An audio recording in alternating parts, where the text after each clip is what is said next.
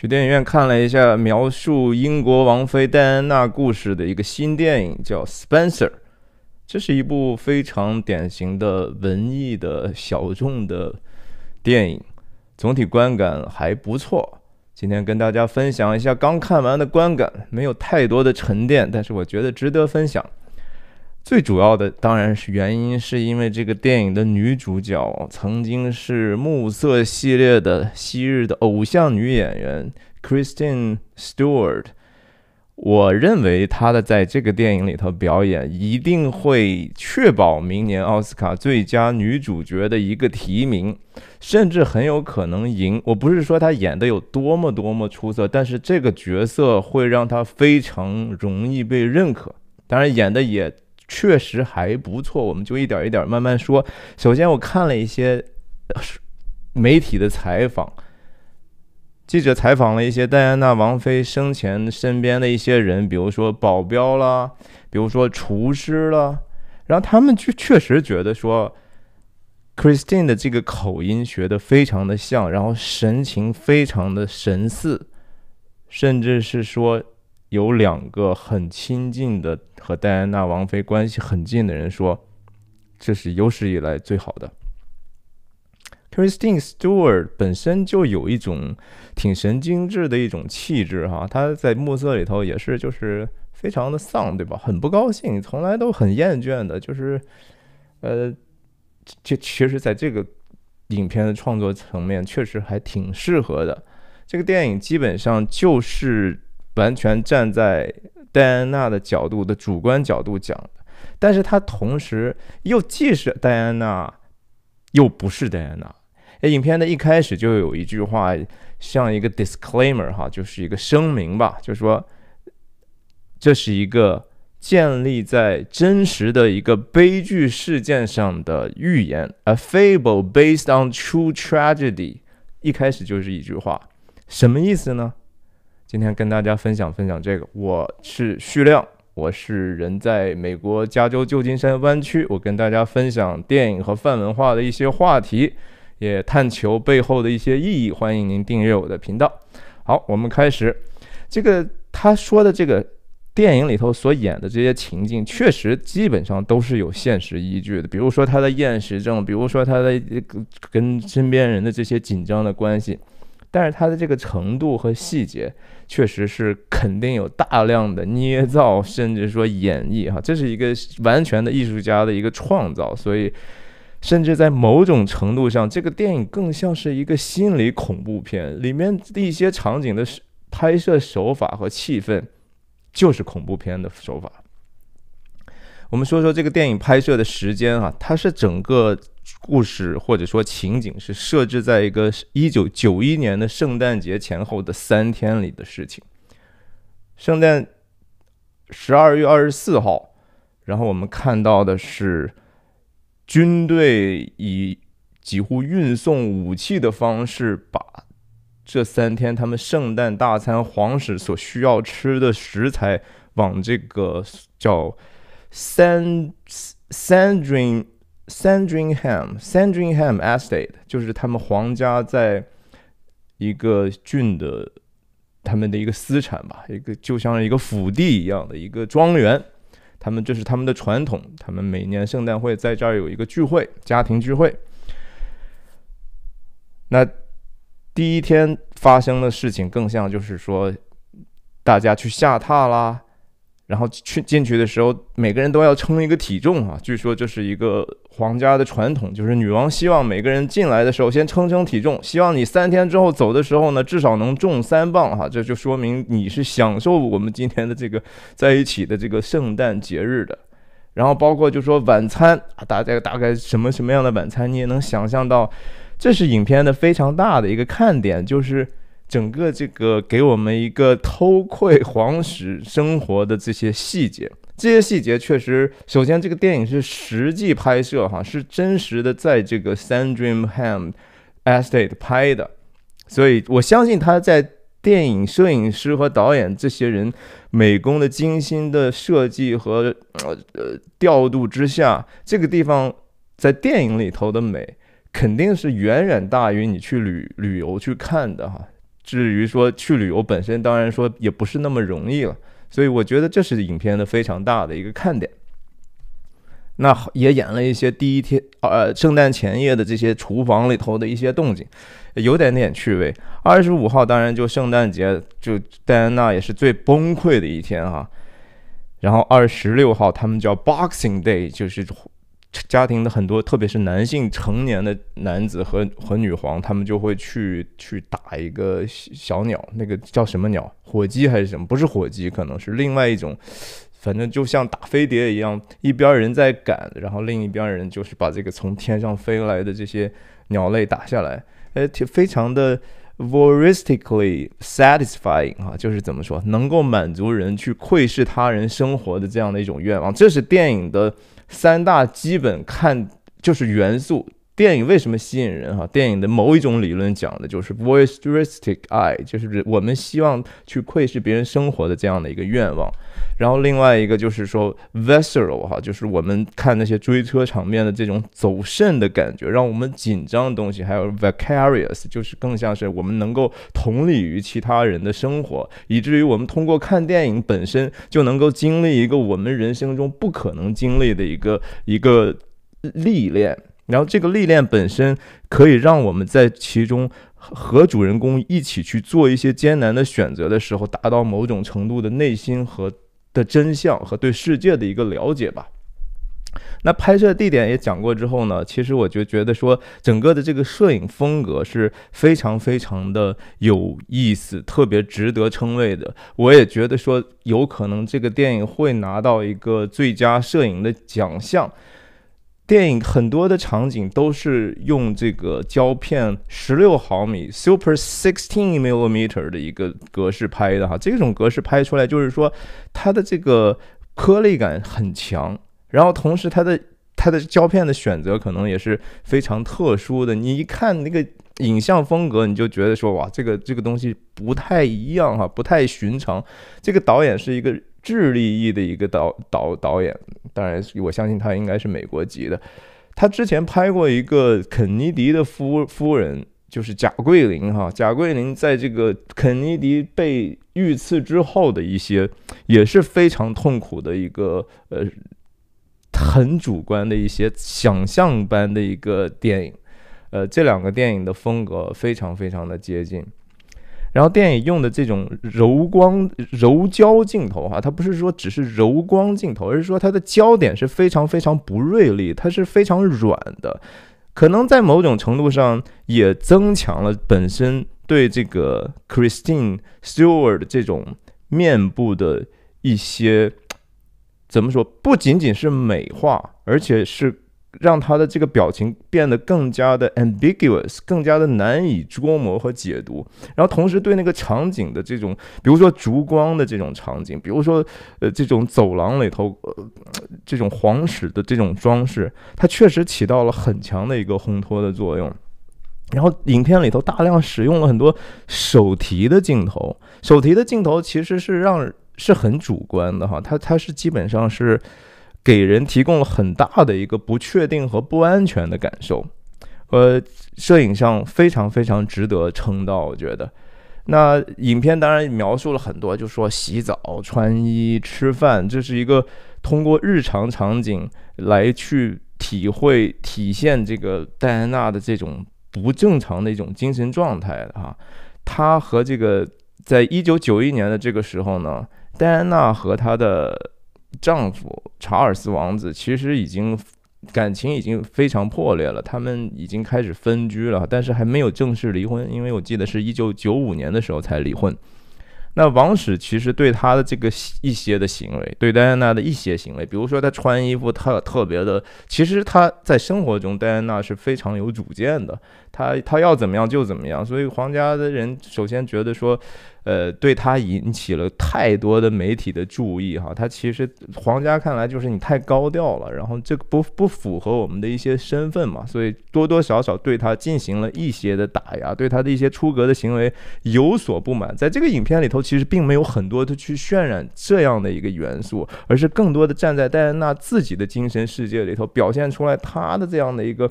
不正常的一种精神状态。我觉得这是非常非常罕见的。过去的时候，我觉得，因为戴安娜这个人是一个非常受到就是自由主义者人的追捧的一个偶像级的人物。所以用这样的一个手法，我觉得还原到他的本身极为脆弱，甚至极为不正常的这个点，是是这个影片比较新颖的地方。我们如果说仔细看的话，他这个里头，他真的戴安娜没有和他的身边的人，包括查尔斯王子，包括女王，包括他的这些 siblings，包括他的随从，真的都没有太多太多的这种长段的对话，更多的时候就是一个他的。个人的主观的精神的世界的表现，然后他是怎么样去自我伤害啊？这这这种很多的痛苦其实是是自找的，真的是自找的。但是影片里头有一场和这个查尔斯王子的戏，我我真的觉得这场戏非常非常的精彩。是他是查尔斯王子和戴安娜当时是隔着一张斯诺克的一个。台球桌，大家也知道，斯诺克台球桌其实是非常大的，两个人距离感是非常远的。然后正镜头用的确实是正反打，同时是正反打的一个往上推的一个推轨滑轨镜头，非常的缓慢推。大家想象一下，这个这个斯诺克台球桌的这个球的摆放，戴安娜站的这一边，她拿的是白球，她把白球放在这个底边，然后一直用这个。手上的动作来去表达自己的内心的一些，比如说愤怒也好，比如说他的克制也好，然后同时另一边查尔斯拿的这个黑球，也就是七分的这个最高分值的球，两个人一黑一白，然后滑轨的时候，你想象那个色球哈，比如说戴安娜一开始她在这边是什么绿色、黄色和和褐色嘛，然后镜头就推过去了，然后慢慢到达这个中线的篮球的地方，然后你就感觉到就说。两个人的这种互相不能够容忍、互相不能够兼容、互相不能够理解的这种差距感，哈，是通过这个桌子上的这种呃镜头内的调度，然后这种彩球的这种在镜头里头的移动实现的，我觉得非常非常的新颖，然后对心理上的冲击非常的大。你想，查尔斯那一边呢，红球十五个红球吧，我记得是。十五个红球是代表是那样的一个巨大的资源，是吧？然后他自己的这个黑球是藏在这个红球后面，他有很多很多的资源和很多很多的屏障的保护。他是不是白球？你是怎么样你才能击打到得分的程度呢？对吧？你得首先得把那些红球全部打散之后，你才有机会。这是斯诺克的规则呀。然后最后的时候，两个人。呃，查尔斯讲了一些话，就是说，你看，这我们的生活是是民众希望我们有这样的一个虚假的生活，让他们去有一个样子可以看嘛。我们就是要扮演我们的角色嘛，等等，这一些非常非常有意思的对话。然后他把这个黑球从桌面上滚滚到戴安娜这边，戴安娜把这个黑球拿到了，看起来好像给了他一个小小的 power 哈，这个是分值最高的球啊。但实际上呢，这东西到底算不算得分呢？是吧？我就觉得这场戏里头可以思考的角度非常的多。我真的希望有机会再去重新看一下这场戏。然后最后戴安娜拿到这个黑球之后，两个人不欢而散的时候，戴安娜把黑球扔在地上结束。我非常非常喜欢这个这场戏。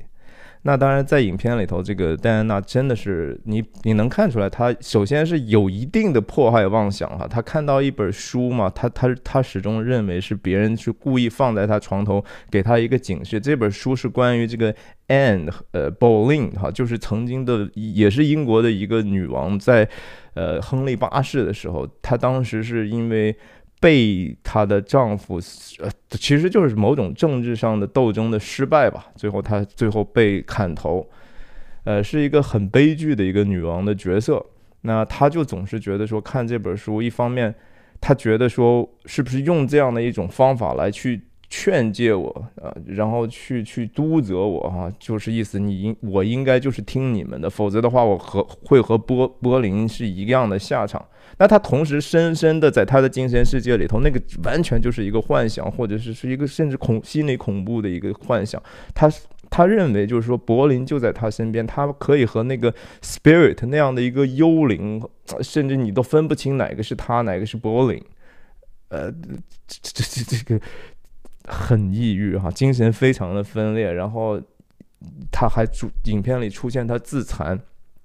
他这个用那个钳子把自己剪剪坏什么的，嗯，弄得浑身是血，然后他的厌食症不停的抠这个喉咙，总之就是一个全程。全程崩溃啊！这全程崩溃的戴安娜，然后它里头有一个台词叫 “There's no hope for me”，我没没指望了，我这个人生真是悲惨了，是吧？然后他没办法参加社交，也没办法去去去正常的进餐，然后他连他孩子都看出来，就说：“哎呀，妈，你穿上衣服吧，是吧？你不要不要这样吧。”那影片里头那个音乐啊，无论是说他们在去教会参加礼拜也好。无论是在他们参这个教会里头，当然就是管风琴哈，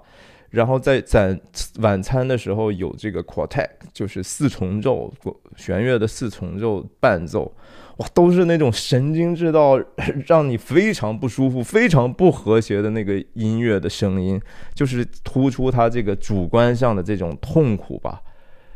然后 Christine Stewart 在里头还有几段是个。是跳舞的，你知道吧？他那个跳舞是是独舞，而且是一个蒙太奇，穿的不同的衣服，在不同场景的一个独舞。哇，那个独舞是是非常非常崩溃的一种象征。我就想起来奉俊昊的这个母亲的这个结尾，还有很多其实中国导演，我记得哪一个是是钢的琴还是怎么样，都有类似这样的独舞。独舞的时候，其实让人看起来都是哇，这个是有一点点 有一点点飘出来的灵魂的感觉哈，然后。片子里头确实是戴安娜没有怎么去去去突出她的这个和环境的冲突，而是跟更更多的就是说她自己的一个冲突吧。我觉得其实是每个人也都是这样的。导演对她给予了一个呃想象，就是说他是这样的一个残缺的这样的一个人。然后同时，我觉得导演也某种程度上就是说，我们是必须得。就刚才讲到的这个，必须得有那个 vicarious 的那个角度去看待这个事情。我们必须得有一个同理心。这个电影某种程度上也能够成功的让我们带入到他的这个角色里头。其实也提醒，就是说，呀，我们每个人其实也都是挺不正常的哈，多多少少都有自己的残缺。那那那，那你怎么去去去往下走的这个事情呢？当然，这个这个事情，我觉得他没有，他只是。给人试图去说，你们想一想吧。但但他最后给给的这种解决的方法呢，我觉得不是特别令人满足哈。在结尾的时候，等一下我再说。我是说，影片里头有一个非常重要的人物，是他的这个侍女哈，就是给他穿衣服的这个，他们叫 dresser，就是负责给王菲每天穿什么。稍等一下，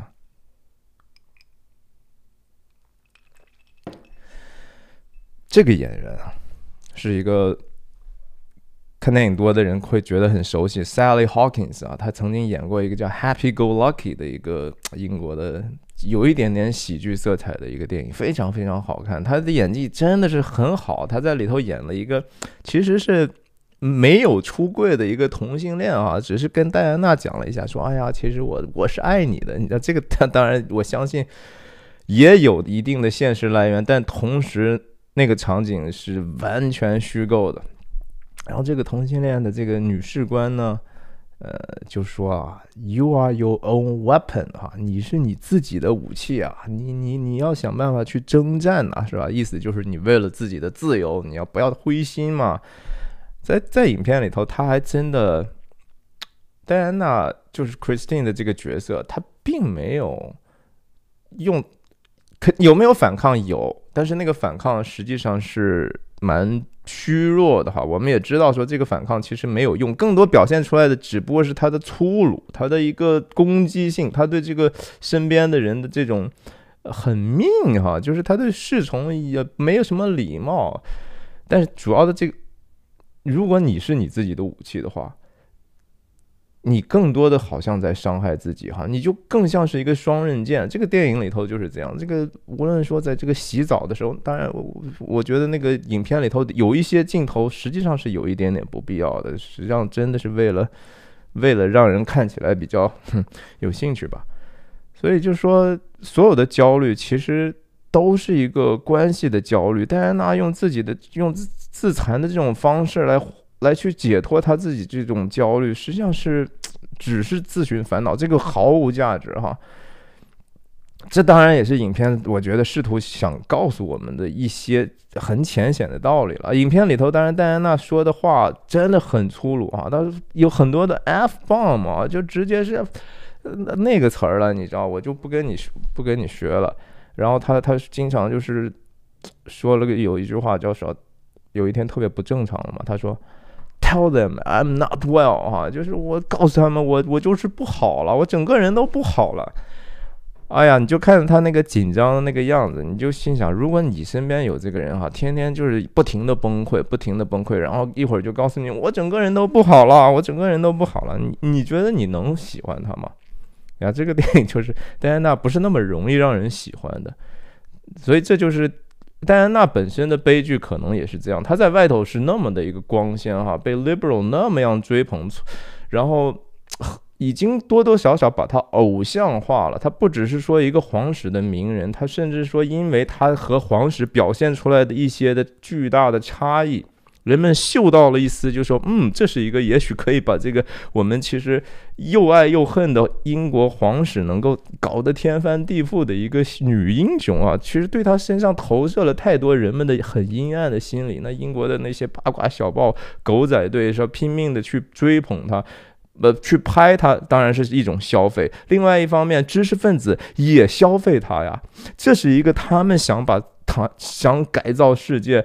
要所谓关心大众疾苦的一种严重的知识分子的自恋的心理投射。实际上，戴安娜的生活是非常非常奢侈的哈，她的伪糜烂的程度绝对不会低于皇室中其他的人物。这是这个世界实际上很我们每个人。包括戴安娜都非常虚伪的那一面，never look up to someone，就是觉得说啊，这个是这个人是完美的，然后这样的一个理想是无比崇高。问题是说，当你其实实质本身你自己并没有活成那个样子的时候，这个东西无非就是你自己的一个心理的投射哈。我觉得这个也是电电影让我觉得让我自己思考了很多的一个地方哈，这是一个。就和影片一开始讲，这是一个 a fable based on a true tragedy，这真的是一个悲剧。这个悲剧还不只是说戴安娜本人的悲剧，这是我们整个人类的一个悲剧。就是说，我们其实非常非常的虚伪。我觉得导演至少在做到了，就是说他把这个所谓的做到一个。Demystify 的一个作用哈，去魅就是这东西它的那个魅力，我可以把它稍微消解一下吗？我可以稍微解构一下吗？我可不可以告诉你一些更真实的东西？虽然这个东西。只是他的一个想象中的真实，但是有时候想象中的真实，就我记得谁说了一个说，他讲的不是 one hundred percent truth，他讲的是一个 one hundred percent 加 fifty percent，one hundred fifty percent more 啊，就是这个他的讲的虽然不是完全的 fact，但是他讲出来却是一个百分之一百五十的一个更接近真相的东西，就我忘记是讲的哪个了。Anyway，就是说。在影片里头，戴安娜居然说了一句台词，哈，就说：“我不知道一千年以后人们会怎么去写我。”哎呀，我觉得这样的想法其实本身是非常非常可怕的，哈，就是说你其实你自己身边的关系都焦虑成这样的，和所有的人都都没办法有一个正常的关系，然后你担心的是你的 image，这可能也是戴安娜本身的悲剧，也是这样的吧。然后我记得那个女仆还曾经跟他说了一句话，叫啊，What you need is love 啊，这个听起来好熟悉，是不是？就是 Beatles 的一首歌，All you need is love，你只需要爱就好了，我们只需要爱就好了，我们就你啥也不缺，对他真的是啥也不缺，戴安娜缺什么，对吧？他说他他是要什么有什么，他他缺的是爱吗？再想想，还是说你缺的是去爱呢？你缺的是不是去付出爱呢？但是这个又引发另一个话题，就是你也觉得他他好像爱的也挺多的呀，对吧？他又从事慈善事业，又去关注各种各样弱势的群体，为人间的疾苦而奔走。可是那个东西是不是他真正的爱呢？我其实挺想问一问的哈。这个是说媒体真的是你要爱，媒体给了你足够多的爱了，知识分子给了你足够多的爱了，甚至说所谓的人民哈，所谓的人民，那个时候一说啊，戴安娜王妃，那真的是整个英国说觉得说这个就就我们有这样的可爱的王妃，比那个皇家的皇室的那个可恨的女王好多了，比那个可恨的这些虚伪的皇家皇室成员们，其他那些像什么 Fergie 啊，这些 Andrew 王子啊，哎，都都可爱，你够。人们给了他足够多的爱了。All you need，如果说 What you need is love，那请问你还得到的爱还不够吗？然后你看起来好像你也给了很多了，可是这个爱爱的那个 anchor 是什么？哈，你这个东西锚定在一个什么东西上？这是这个事情的问题，就是你爱这个世界。其实我认为戴安娜还是她爱的是这个世界哈，她爱了爱了一个幻象，她她这个爱，她连自己的自己的 spirit life，她自己的属灵的东西都已经干枯了，她还连自己的孩子有时候都没有办法特别特别好的去照顾，孩子还得去那么小去去联系你。你说你，说实话，他那两个孩子长大也是。什么威廉王子、哈里王子，特别是威廉哈，在在娶了个美国的三流演员，然后搞得自己就是挺挺挺可笑的有时候。然后影片的最后，我记得戴安娜带着孩子嘛，然后到了这个伦敦的泰晤士河边的伦敦塔桥附近，然后买了个。肯德基的全家桶，哈，好像回归到一个自由的、平民的，这是他才真实向往的生活。这个结尾是是导演的一厢情愿，而且我觉得是不够真实的，哈，应该再往下再再挖掘一下他这个人物的真正的悲剧。他首先这个场景是绝对不可能的，在英国不可能说在一个光线还挺明亮的一个时刻。戴安娜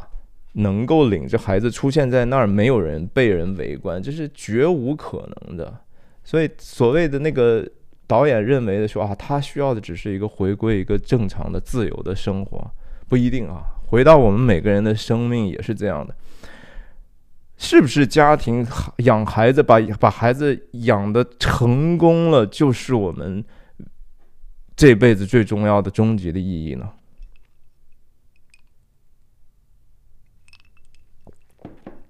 我觉得不是哈，我觉得这个东西还不够真实。那如果孩子离家之后，你的生活还有什么意义呢？更多的意义又是什么呢？我也没有答案啊。我希望我们一起去去寻求了。今天的节目就说到这里，愿上帝祝福你，再见。